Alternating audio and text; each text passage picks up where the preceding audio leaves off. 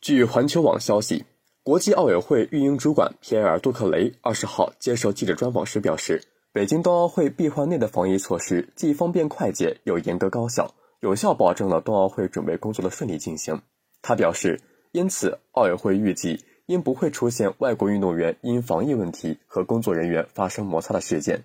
而针对美国等国建议冬奥选手别带个人手机进中国，以防北京监视等恶意炒作。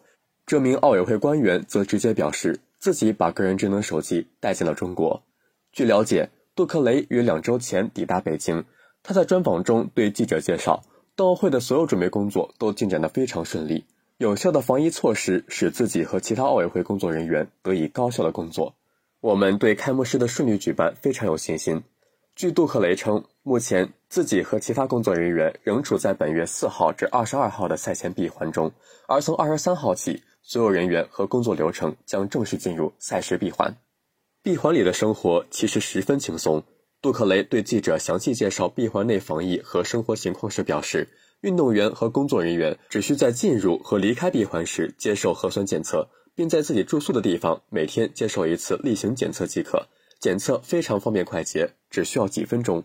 同时，他们还需要向组织方告知当天的工作行程。以便保障人员能协助他们完成闭环内的通勤。随着北京冬奥会的临近，西方一些组织和媒体对中国的恶意抹黑和炒作也愈发严重。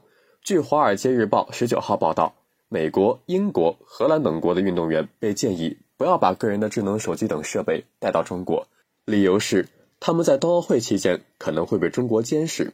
此外，亦有媒体开始炒作北京的食品安全问题。对此，杜克雷没有做过多回复。